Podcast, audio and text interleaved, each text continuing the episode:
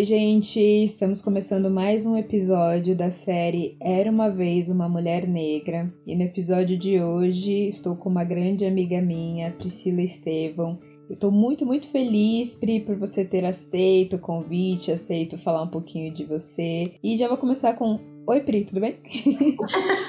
Olá, tudo bom?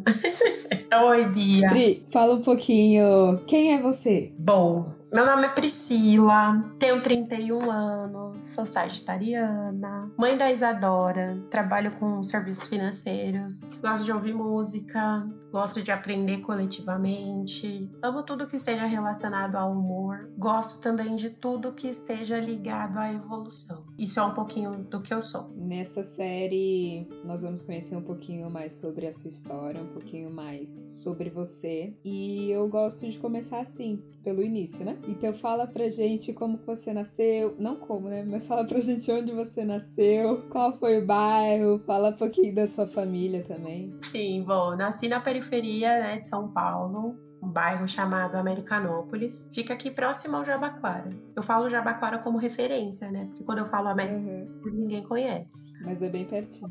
Moro aqui desde sempre, né? Uma vida toda.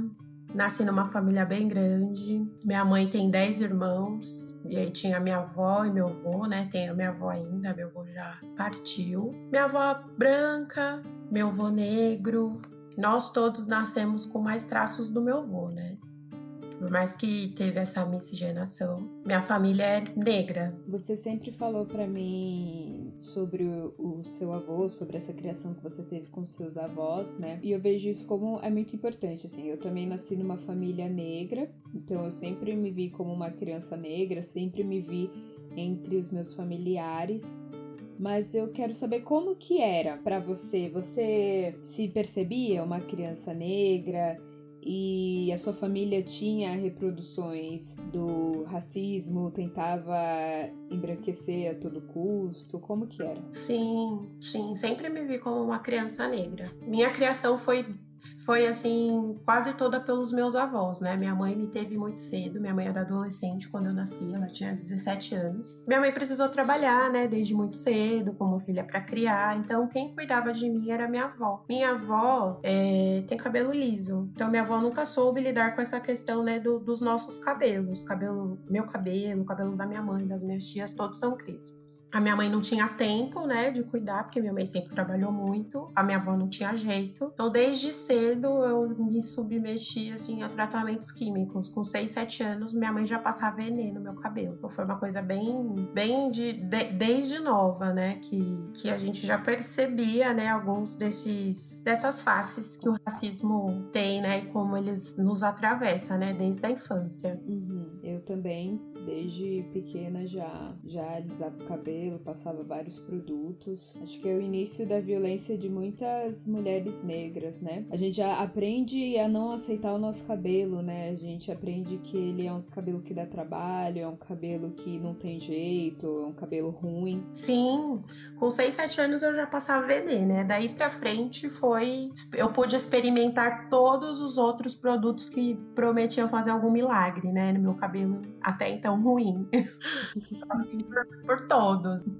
E na escola, você você cresceu na periferia? Como que era na escola? Tinha outras crianças negras? Você era a única menina negra? Como que foi? Sim, eu sempre estudei em escola pública, então era assim, bem misturado, né? Tinha crianças negras, tinham crianças não negras, enfim, era bem misturado. Só que eu acredito até por essa questão, né, de como você se sente, como você se enxerga, você inconscientemente acaba se afastando, né? De pessoas como você. Eu, preta, sozinha, já sofro, né? Bullying. Imagina se eu ando só com outras pessoas pretas. É uhum.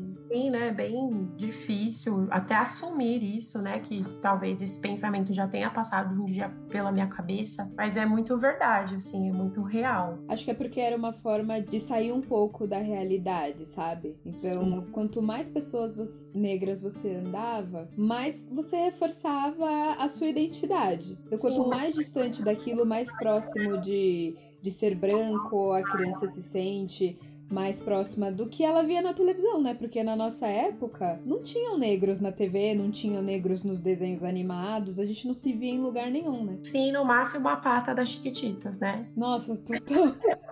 Só que ela já era muito concorrida nas outras amigas. Então, e, e, o engraçado, né? Eu tenho uma tia, ela tem mais ou menos 10 anos de diferença, né? Então a minha tia, assim, ela sempre foi muito 100% negra. Ela sempre foi essa pessoa que tentava colocar na nossa cabeça que isso é linda. Ela tentava fazer esse trabalho, né? De, de autoestima mesmo, né? E dava super certo dentro de casa. Era só pisar fora, né? Na rua, brincar na escola que, tipo, tudo desmoronava. Então, ela via muito Whitney Houston. Então, imagina, uma criança com cabelo escovado, tipo, igual da Whitney Houston. Óbvio que ia ter, ia ter bullying, né? Então, tipo, eu fico pensando, assim, no trabalho que a minha tia fazia, né? De como ela tentava fazer com que a gente se enxergasse. E conforme esse, todo esse cuidado que a sua tia tinha, você percebia uma diferença na sua relação com seus traços? Com a cor da sua pele, com o nariz. Sim, então, eu, eu achava bonito, né? Aquela coisa, intimamente, assim, a gente, a gente até gosta, só que quando a gente vai pra rua, ou então vai na escola e um outro amiguinho zoa, já era, né? Uhum. Quer ser aquilo, você não quer ser motivo de chacota, você não quer ser o alvo das piadas, né? Sempre uhum. com o cabelo, ou com o tamanho do beiço. Enfim, eu, eu sou negra, mas eu não sou tão retinta, né? Minha pele é um pouco mais clara. Mas assim, eu passei despercebida, né? Por conta do cabelo, por conta de todos os meus traços negroides, nariz, boca, enfim. Você tinha apelidos na escola? Ah, eu tinha. Neguinha do cabelo duro, o clássico, né? então, essa minha tia curtia rap. E ela sempre fazia umas coisas diferentes no meu cabelo, né? E aí um dia eu fui com o cabelo armado pra escola. E aí a moça da cantina falou que meu cabelo tava igual do Bonnie. Mas eu, eu quis ir com o cabelo daquele jeito. Então, pra você ver, né? Pensa, eu tinha o quê? Uns 10 anos? Sei lá, 9, 10 anos. E aí ela tava me comparando com o Bonnie, sabe? E é isso, eu não, eu não tava preparada, né? Como eu ia rebater aquilo? Como eu ia falar que uhum. É bonito da, daquela forma? Então, eu sempre tive uma relação muito triste com o meu cabelo, principalmente. Sempre foi muito triste. Ou ele tava armado, ou ele tava muito curtinho, Joãozinho, e aí na escola eles falavam que era cabelo de menino. Ou quando eu tava de trança eu era medusa. Ou quando minha mãe fazia trança rasteira eu era eles falavam que parecia plantação de café, sabe? Nossa, que horror! É, não, então, é bonita uma plantação de café, se você for ver de cima. Mas é isso, né? Você é criança, você não tá preparado para aquilo, para aquela crueldade. Nossa, uma coisa que me machucava muito era quando comparavam a minha pele com comida, sabe? Quando me chamavam de feijão, choquito, café. Nossa, sempre foi uma coisa que me machucou muito, muito, muito, muito. Até hoje eu fico meio assim assim, a, a, hoje eu faço piadas, mas eu faço piadas só entre outras pessoas negras, porque passaram por isso e entendem o que, o que isso significa. Mas machuca demais, né? É, a gente começa a ter essas referências e são referências ruins. Sim, até dentro de casa mesmo, né? Que nem no a gente reproduzia o racismo. A gente zoava que não saía na foto, porque tava muito escuro, né? Ou os meus tios zoavam o cheiro do alisante que a gente, que a gente usava. Então, assim, todo lugar, né, a gente tinha que estar tá ali sempre armada para tentar não se sentir mal, para tentar combater, né, rebater que as pessoas uhum. falavam. Então, era essa sensação de sempre precisar estar armada, né, com uma resposta assim na ponta da língua para dar vez de te ofender. Uma coisa que, que as crianças, ainda bem, né, as crianças de hoje não vão sentir é a agonia de revelar foto, né? Você falou. E era muito isso. Ou nós não aparecíamos na foto, ou só aparecia o branco do olho, só que era o branco do olho com um vermelho, que o olho saía vermelho e só. Sim. Sim, não tinha mais nada. E tinha essa questão também, né, de como seu cabelo tava. Eu tenho um monte de foto de quando eu era criança, mas eu detesto todas. Porque o meu cabelo sei lá, tava diferente do que eu gostaria que ele estivesse, sabe? Tem muito essa relação ainda, assim, com a minha infância. E, na, e, até no ensino fundamental, né? Eu sempre, eu sempre tive outras amigas negras, mas, tipo assim, eu sempre quis, nunca tive meu grupinho black, né? Sempre uhum. amiga das branquinhas, tal, sempre estive com elas. Era bem filme americano, né? Que é aquele bonde de, de meninas brancas e sempre tem a amiga negra. E eu, que era legal, né? Eu... É, sempre é legal, mas nunca era a menina bonita, nunca era desejada. É, muitas vezes eu fui considerada mais feia, ou eu tive que ficar com o carinha que era considerado mais feio. Mas quando a gente para pra pensar, a gente vê que a gente não era feio, a gente só era preto. Exato. Essa, essa coisa toda, né? Porque beleza, querendo ou não, ela é pautada pelos padrões sociais. Então era basicamente isso. Você era feia porque você era preta, então você tem que ficar com o menino preto que é feio também. Tinha momentos que eu até conseguia, né? Às vezes me sentir melhor, mas sempre vinha alguém com alguma crítica referente a alguma, algum traço que eu tinha e aí eu já me sentia muito inferior àquelas pessoas sempre vem alguém querendo lembrar que você é negra, só que lembrar de uma forma pejorativa e que te diminuísse de alguma maneira. Exatamente. E os professores? Você tinha professores negros na, escola? Eu tinha uma que era uma e ela nem era minha professora, né? Ela era professora do meu primo e eu gostava, acho que justamente porque ela era preta. E até hoje, quando eu vou nas eleições, né, ela é mesária. Eu vejo, abraço. É muito legal, assim, essa conexão que a gente tinha. E ela sempre, ela sempre falava, ah, você é bonita. Só que a maioria, né, ela foi uma entre todos os professores que eu tinha. Os professores nunca estavam preparados para isso, né? Eles nunca Não. colocaram essa a questão racial como algo para ser debatido na, na sala de aula, né? Eu tive uma infância assim, muito sem informação nenhuma de referente a quem eu era, sabe? De onde vinha a minha história. São coisas que a gente trata até hoje, né? Porque é isso, é um apagamento mesmo de quem você é, do que você pode ser, tudo que é relacionado à cor da sua pele é ruim. Então você uhum. Meio perdido, né? E o início da sua vida amorosa, por exemplo, na escola, nessa fase assim da adolescência, né? Porque quando a gente é adolescente, tem aquela meta da vida, ai, quero beijar, quero perder o meu bebê, quero ter um namoradinho. Né? Sei lá, acho que é por causa de conto de fadas com tudo que a gente cresce assistindo. Como que foi para você? É, não existiu, né? Eu era a amiga legal que armava os esquemas. Ah, eu também. Eu nunca, nunca fui a menina desejada por outros meninos, né? Eu era preta, então, tipo, não. Eu era brother, eu era amiga de todos. Exato, eu falava com todo mundo. Tinha um lugar, né, que até com as minhas amigas, assim, da infância, que não eram da escola, que a gente, que as meninas iam ficar com os meninos e aí eu ficava vigiando para ver se não vinha alguém, sabe? Eu sempre. Uhum esse lugar aí, ou de armar o esquema, enfim, mas eu nunca fui a pessoa desejada. Depois, é, ou então era nesse, nesse contexto de eu só fico com você se a sua amiga ficar com meu amigo. E aí eu era a amiga que o amigo não queria ficar e ele era o amigo que eu também não queria ficar, mas a gente ficava para os outros amigos se beneficiar, entendeu? Uhum. Então era como ter, né, uma autoestima assim, porque Exato. a gente não conseguia se achar achar o nosso valor em nada. E sempre era mostrado que a gente não tinha valor nenhum. A gente era sempre moeda de troca. As pessoas acham que,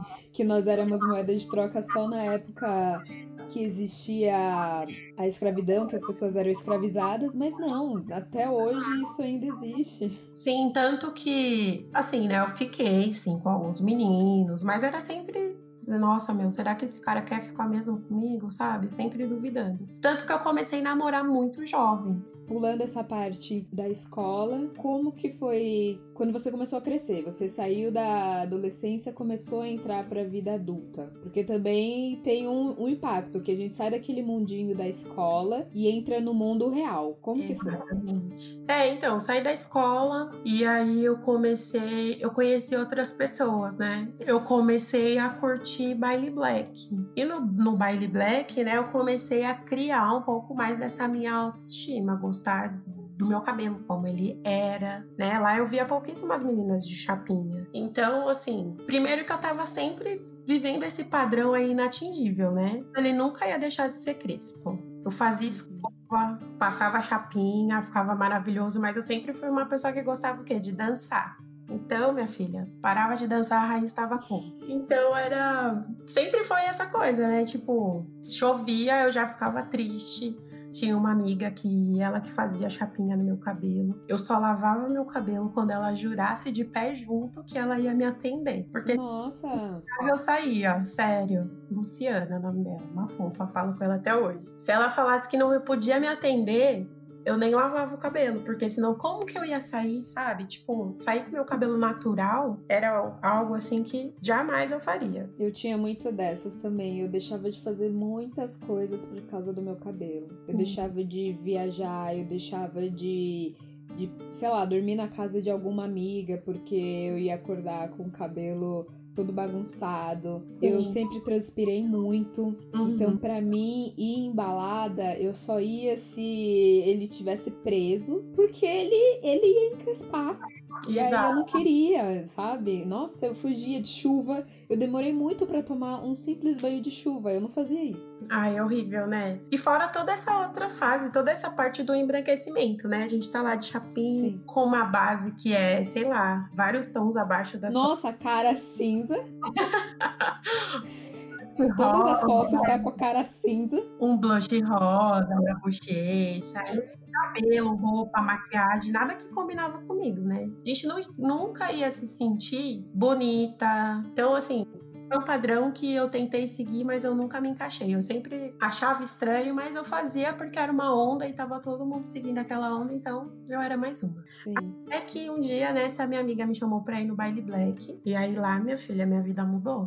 Várias mulheres lindas, com cabelo black, sabe? O jeito de se vestir era diferente. Eu meio que me encontrei, né? Foi o começo é, do processo de conhecer as suas raízes, de conhecer a cultura, conhecer Não, de onde. Ainda assim, era tudo muito ligado à estética, né? Porque tem, tem essa diferença. Gente que se autoafirma negra, usa o cabelo, só que falta muito do, do conhecimento, assim, né? De entender de onde você veio. Que para muito, assim, na estética, né? É um pouco muito... É um pouco, não. É muito além de, da estética, né?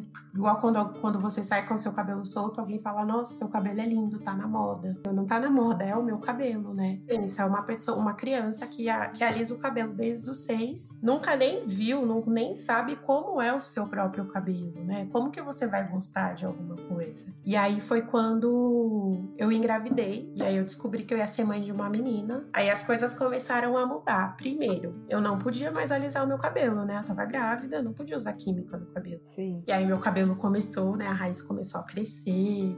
Assim, no fundo, no fundo eu achava bonito, só que era aquela coisa, nossa, sua raiz tá muito alta. Você não vê a hora de, de fazer logo, né, a química pro seu cabelo cair de novo. Quando a Isa nasceu, passaram quatro meses, foi a primeira coisa que eu fiz. Eu não usava mais chapinha, mas eu usava química, fazia permanente afro. Então, quando ela fez quatro meses, a primeira coisa que eu fiz foi lá fazer meu permanente, passar minha química pro meu, pro meu cacho ficar perfeito.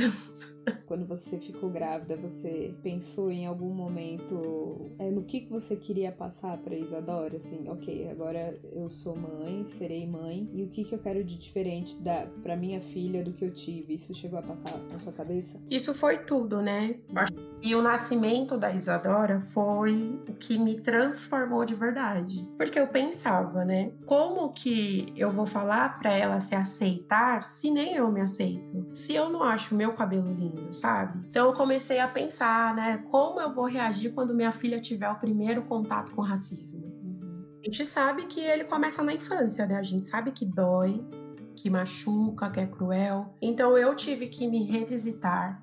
Eu tive que pensar em tudo que eu achava que era importante, né? Pensar de, em quando eu era uma criança, o que eu não tive, né? Que minha mãe não conseguiu me passar. Então eu pensei em tudo que eu poderia passar para Isa. E aí eu comecei, eu cuidava do cabelo dela e aí eu fui percebendo que o cabelo dela, a raiz era muito parecida com a minha e dava super certo, né? Usar creminho e óleo. E aí eu pensei, se, se o dela dá certo, por que, que eu não tento com o meu, sabe?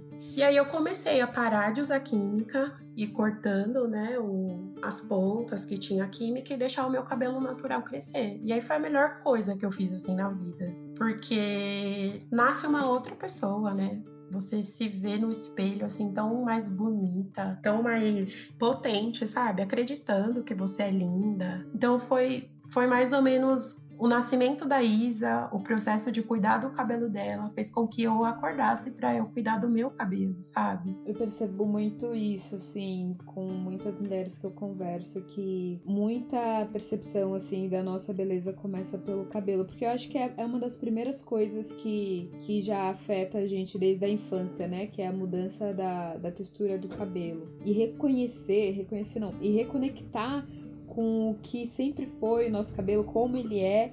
Eu acho que é uma das partes mais bonitas, né? Porque a gente começa a se cuidar de verdade e gostar de se cuidar.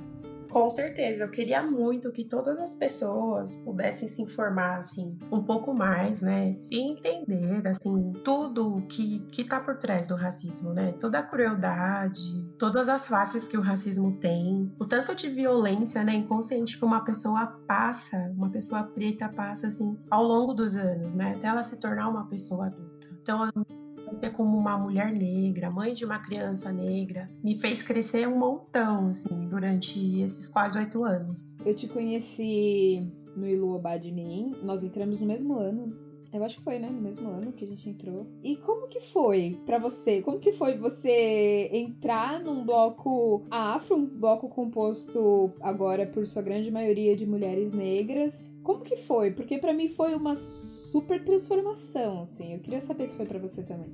Total. Total, eu acho que estar entre outras mulheres negras, né, trocar experiência, ter referência de pessoas que têm uma caminhada parecida com a sua faz toda a diferença na sua vida. Tipo, no, no auge dos meus 31 anos, eu me sinto perdida em relação a muitos assuntos. E aí, né, eu trato na terapia todos esses bloqueios que foram plantados na minha cabeça de quando eu ainda era criança. E aí, quando eu paro e penso, né, tipo, nessa crueldade toda, eu tenho até vontade de chorar, sabe? Que a gente se submeteu a tantas coisas e que a gente passou por tantas coisas, né? Mas eu aprendi muito, principalmente no ILU, né? Que a nossa vida não é só dor, que a gente precisa contar nossas histórias, tipo, por outras perspectivas, que a gente precisa ce celebrar, né, o fato de estarmos vivas, mesmo passando por tudo isso. Hoje a gente tem, assim, muita tecno muitas tecnologias que nos ajudam a entender essa estrutura, todo esse movimento, enfim, mas só que tem muita gente falando, né, sobre isso para muitas outras pessoas.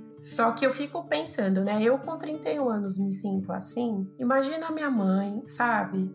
Então eu penso muito nisso, de, de como eu posso devolver isso para elas, né? Para que elas também consigam resgatar a autoestima delas, para que elas pensem que elas podem fazer o que elas que, o que elas quiserem. Tipo, eu tive acesso, né, a esses lugares. Eu pude aprender com outras mulheres. Então, assim, o máximo que eu aprendo, eu tento repassar para elas. Assim como minha tia tentou me passar na infância, sabe? Que eu era linda, que tava tudo bem, da minha pele, os meus traços e tal. Eu tento trazer isso de volta para ela, principalmente para minha mãe, porque eu tenho duas irmãs mais novas, né? Então, se a minha mãe tem uma cabeça diferente hoje, automaticamente as minhas irmãs também vão crescer com, com, com uma autoestima melhor, né? E a Isa também. Isso vai respingar na Isa. Tipo, minha mãe vai saber lidar com a minha filha, vai saber lidar com o cabelo dela, vai saber com toda a potência que ela é. Sim, eu, eu só penso nisso, no quanto eu ganhei, né? Aprendendo com outras mulheres e no quanto eu quero devolver isso para minha família. Tantos anos, né? Foi minada, assim, de por conta do racismo, por conta de tudo isso que, que atravessa a gente de forma ruim, sabe? Querer ressignificar e transformar tudo que a gente já viveu e como a gente pode viver daqui para frente. Se você pudesse falar algo para Priscila do passado, para menininha de uns 20 anos atrás, o que, que você falaria para ela?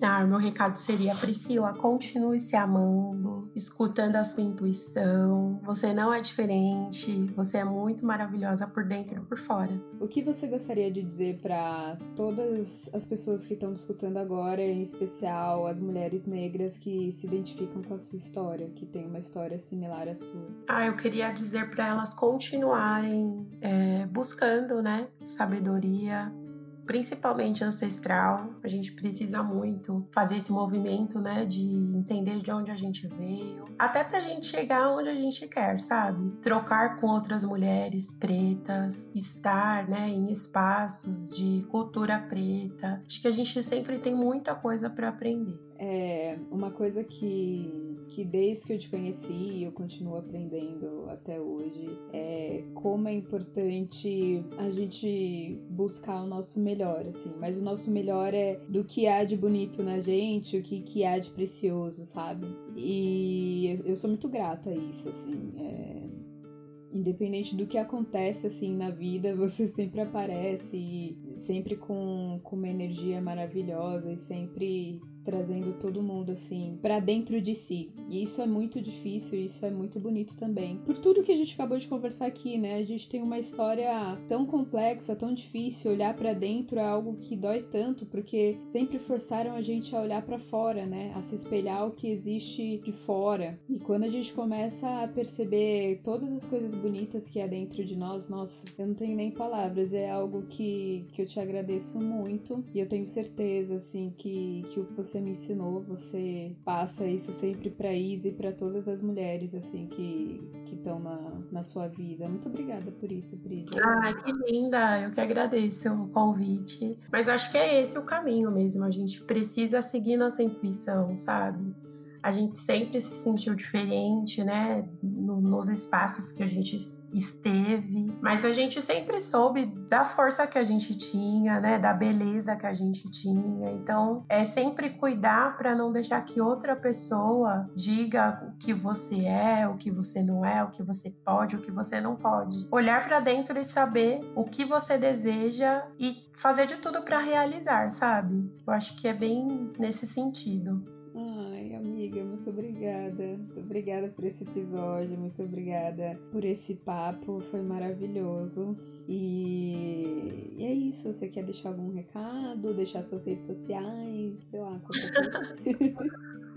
Ah, eu só queria agradecer mesmo. E meu, meu arroba no Instagram é pripriestevão. Oi, gente, vou dar uma emendada aqui nesse final, porque desde o dia que eu e a Pri gravamos esse episódio até hoje, até o momento que ele foi publicado, surgiu uma novidade muito legal. E a Pri agora tem uma saboaria. Ela produz, está começando a produzir, na verdade, produtos artesanais produtos que vão muito além do cuidado que nós temos com o nosso corpo, é um cuidado que envolve a nossa mente, é um cuidado que envolve a nossa existência, digamos assim. O nome é Inico Saboaria, Inico com K, Sigam no Instagram, esse é o arroba, arroba Saboaria, vai estar tá aqui na descrição desse episódio. Fortaleçam o projeto, fortaleçam o trabalho de mais uma mulher preta. É muito importante, tá nascendo, tá criando forma e assim que tiver novidade, tudo vai estar tá postado lá no Instagram dela. Então, muito obrigada, Pri, muito obrigada por todo mundo que acompanhou a gente nesse mais episódio da série Era uma Vez uma Mulher Negra.